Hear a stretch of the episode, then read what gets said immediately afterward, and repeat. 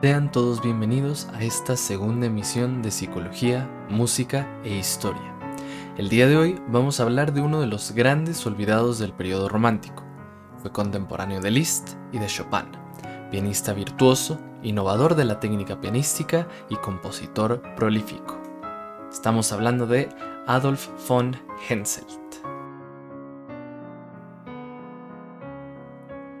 Estamos escuchando el quinto estudio de los 12 estudios de salón Opus 5 en Fa sostenido menor, interpretado por Claudio Colombo.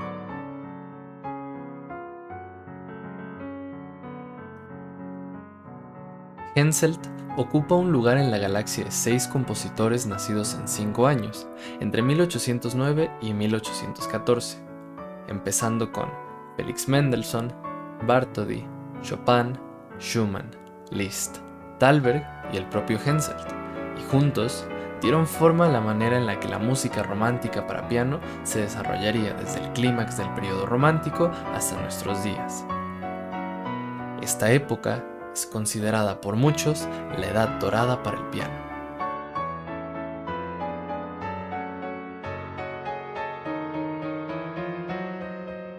Sus obras más importantes destacan los 24 estudios del Opus 2 y Opus 5, escritos pensando en lo poético de la música. Fueron el resultado de dos años de estudios sobre las grandes distancias de décima o por encima, sobre todo de forma arpegiada, realizables con una sola mano para el piano, lo que le dio un sonido mucho más amplio y establecido sin el uso del pedal de resonancia o sostenuto. Estos estudios fueron la antecámara de su obra culme, concierto para piano en Fa menor. Estamos escuchando el Vals Melancólico, opus 36, en Re menor, interpretado por Daniel Greenwood.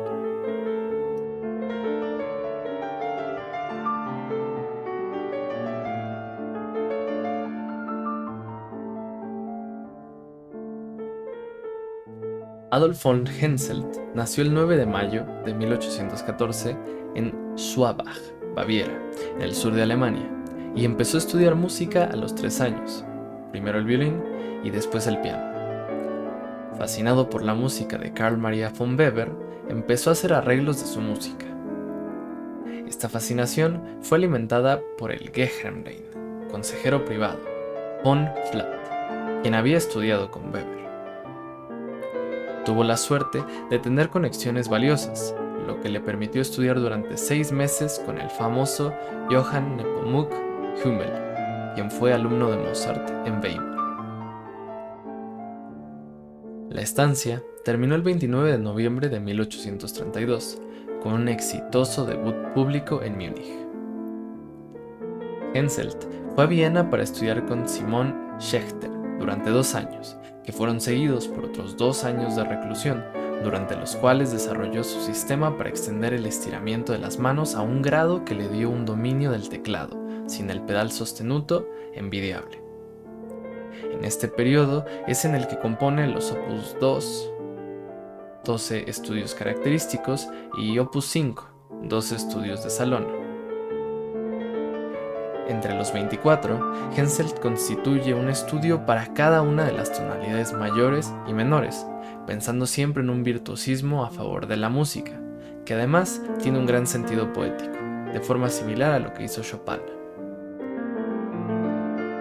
Esta innovación sin precedentes lo mantuvo en una buena posición con rivales pianistas y compositores contemporáneos como Thalberg y Kalkbrenner, y, en opinión de Schumann, incluso con Liszt, de quien se dice que palideció en algunos de los momentos más imprudentes de Henselt. En 1836, después de una crisis nerviosa, fue a Karlsbad para recuperarse y, según Lamara, fue allí donde conoció a Chopin, aunque esto ha sido negado e incluso desmentido por otros cronistas. En el mismo año, Henselt volvió a Weimar a visitar a Hummel, permaneciendo allí durante algunos meses. Con el nombramiento de Hummel como Kapellmeister de la corte de 1819 a 1837, y gracias a la presencia de la principal mecenas, la gran princesa y duquesa María Pavlovna hija del zar, su segunda visita a Weimar lo selló como la estrella ascendente en el firmamento ruso. Como pequeña curiosidad, Henselt fue un cristiano devoto. Se dice que tocaba periódicamente y de manera íntegra los preludios y fugas de Bach mientras leía la Biblia. En 1838 se dirigió a San Petersburgo, donde su éxito abrumó a una audiencia como nadie lo había logrado, interpretando sus estudios. Allí se convirtió en pianista de la corte imperial rusa, así como inspector general de escuelas de música y academias de enseñanza e institutos imperiales para señoritas en San Petersburgo, Moscú, Charkov, Kiev y en toda Rusia. Tal fue la carga de trabajo que prácticamente se quedó sin tiempo para componer, por lo que el tamaño de su obra no es monumental como la de Liszt o Chopin.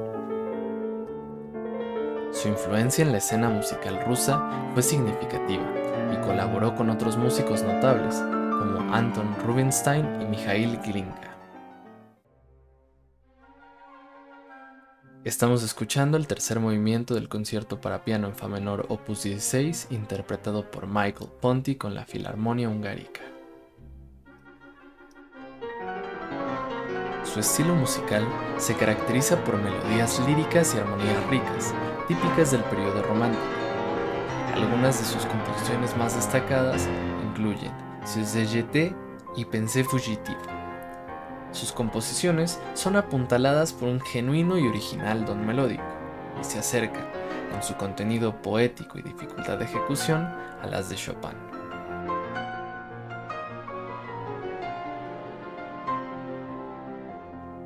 Los estudios de Henselt tienden a generar una sensación chopanesca muy evidente. Son posteriores a los de Chopin por algunos años y su diferencia clave radica en las melodías, ya que las de Henselt son menos sofisticadas, presentan menos cromatismos y más regulares en sus longitudes de compás. Muchas parecen provenir de las Volkslieder o canciones populares alemanas.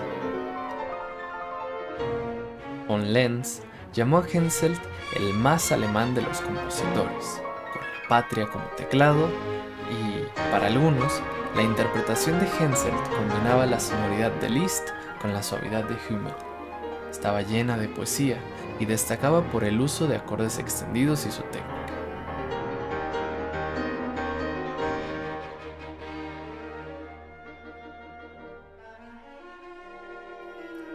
Su manera de tocar el cantabile se encontraba en alta estima.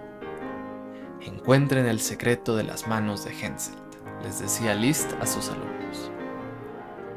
Una vez, comentó sobre los extremos a los que Hensel llegó para lograr su famoso legato, que él también podría haber tenido patas de terciopelo como esas si hubiera querido.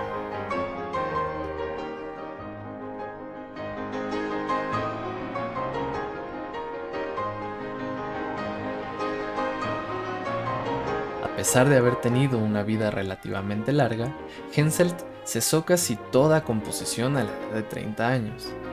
Las razones no están claras, pero probablemente influyó el pánico escénico crónico que rayaba en la paranoia que sufría y que lo hizo retirarse de las apariciones en conciertos a los 33 años.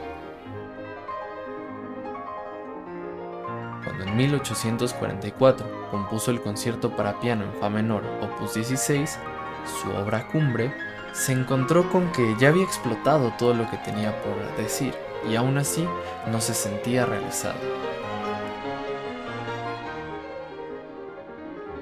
A raíz de ello, sufrió una gran depresión y además esto empezó a exacerbar el pánico escénico. Según Julius Kapp, se ponía enfermo de los nervios días antes de un concierto y en el día del concierto estaba tan nervioso que no era capaz de distinguir las teclas blancas de las negras. Alexander Dreyshock contó otra anécdota acerca de esto. Dijo que un día que iba de visita a casa de Henselt, escuchó desde fuera una de las melodías más bellas y mejor tocadas que había escuchado en su vida. Le impresionó tanto que ni siquiera tocó la puerta y se quedó escuchando desde fuera. Una vez Henselt acabó, y Dreyshock entró, le pidió que lo tocara de nuevo y el resultado, cuenta, fue catastrófico en comparación de lo que se escuchaba desde fuera. Sus nervios lo traicionaron. Como es lógico, todas estas dudas ayudaron a que tanto las composiciones como los conciertos bajaran de nivel y que su posición de profesor en la corte cada día le gustara más.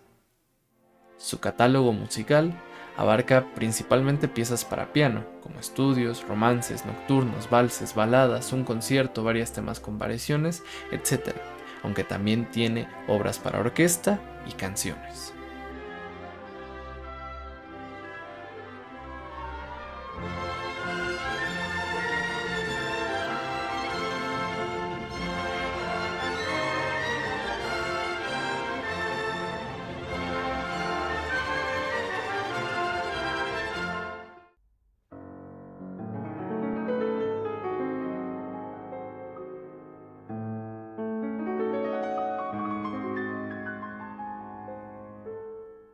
Estamos escuchando el Gran Vals La Aurora Boreal, opus 31 en Do sostenido menor, interpretado por Daniel Greenwood.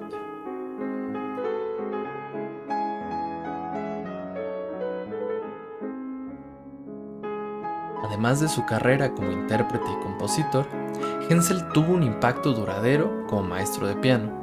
Sus enseñanzas influyeron en una generación de pianistas y compositores posteriores, entre sus alumnos más notables se encuentran Sergei Rachmaninov y Alexander Scriabin, quienes llevaron su legado a través de sus propias obras y enseñanzas.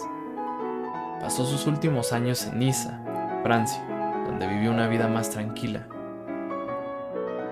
El 10 de octubre de 1889 murió en Warnbaum, Silesia, una región que hoy en día pertenece a Polonia y fue inmortalizado en su lápida con la frase, un artista y compositor con un don divino. Su música y su legado continúan siendo valorados en la música clásica y su contribución a la pedagogía pianística sigue siendo relevante en la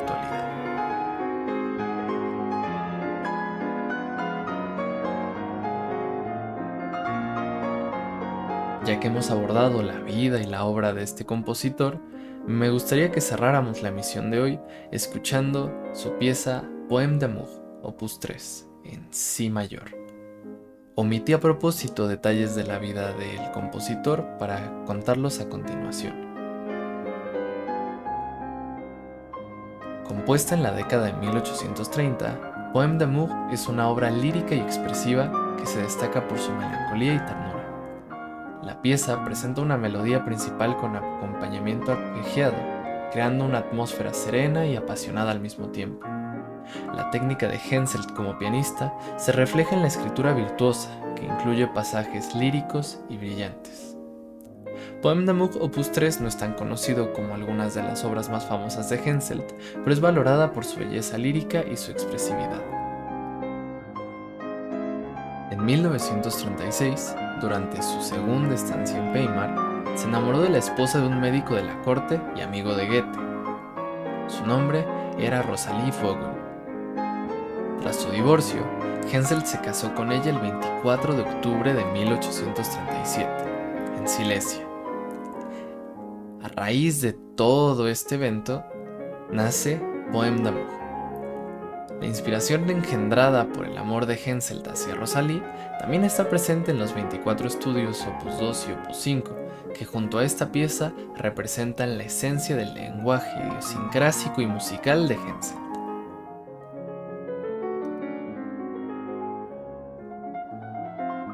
Poem d'amour empieza con la indicación andante, molto cantabile, una especie de caminando y cantando mucho en la tonalidad de Si mayor y con una indicación de compás de 12 octavos, aunque después vendrá la segunda sección, Alegro, alegre, en 6 octavos y con indicación sempre più mosso, cada vez más movimiento.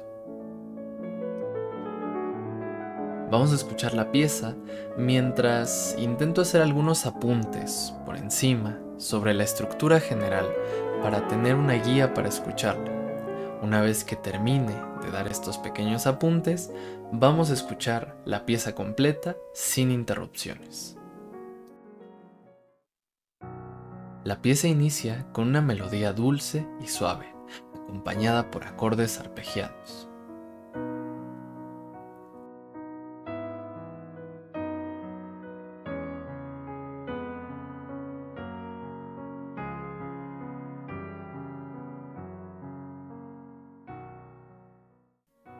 Frase se repite y se transforma, transportándonos por un momento a un lugar más melancólico, antes de repetir el material. La tensión nos transporta a un segundo tema, romántico, que desarrolla las ideas planteadas hasta ahora y con una riqueza armónica y una dulzura melódica difíciles de pasar por alto.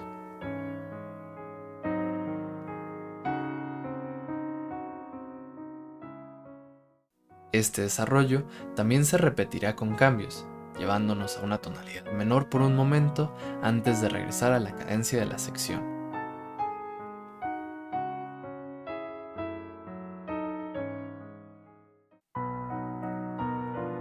Aquí empieza un vals que recuerda la melodía de la marcha nupcial de Mendelssohn. ¿Sería un mensaje encriptado para su amada Rosalie? La frase del vals se repite y llegamos a una melodía similar, pero en una tonalidad menor, aumentando la tensión y la melancolía. Antes de tonular y quedar flotando en la ambigüedad.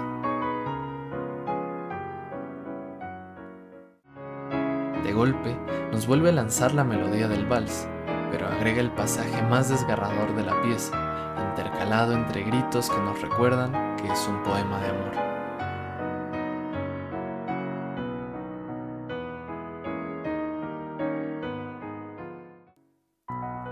Seguimos en la tormenta, pero ahora la melodía del vals suena entre ráfagas de arpegios, preparándonos para la coda virtuosa.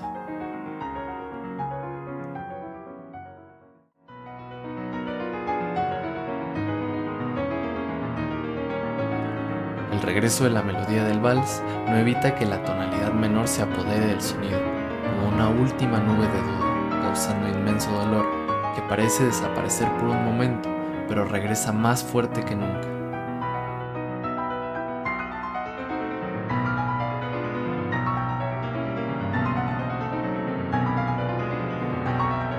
Para llevarnos el final triunfal. Las dudas se aclararon y el sol brilla entre nosotros. Ahora sí, vamos a escuchar la versión completa y sin interrupciones.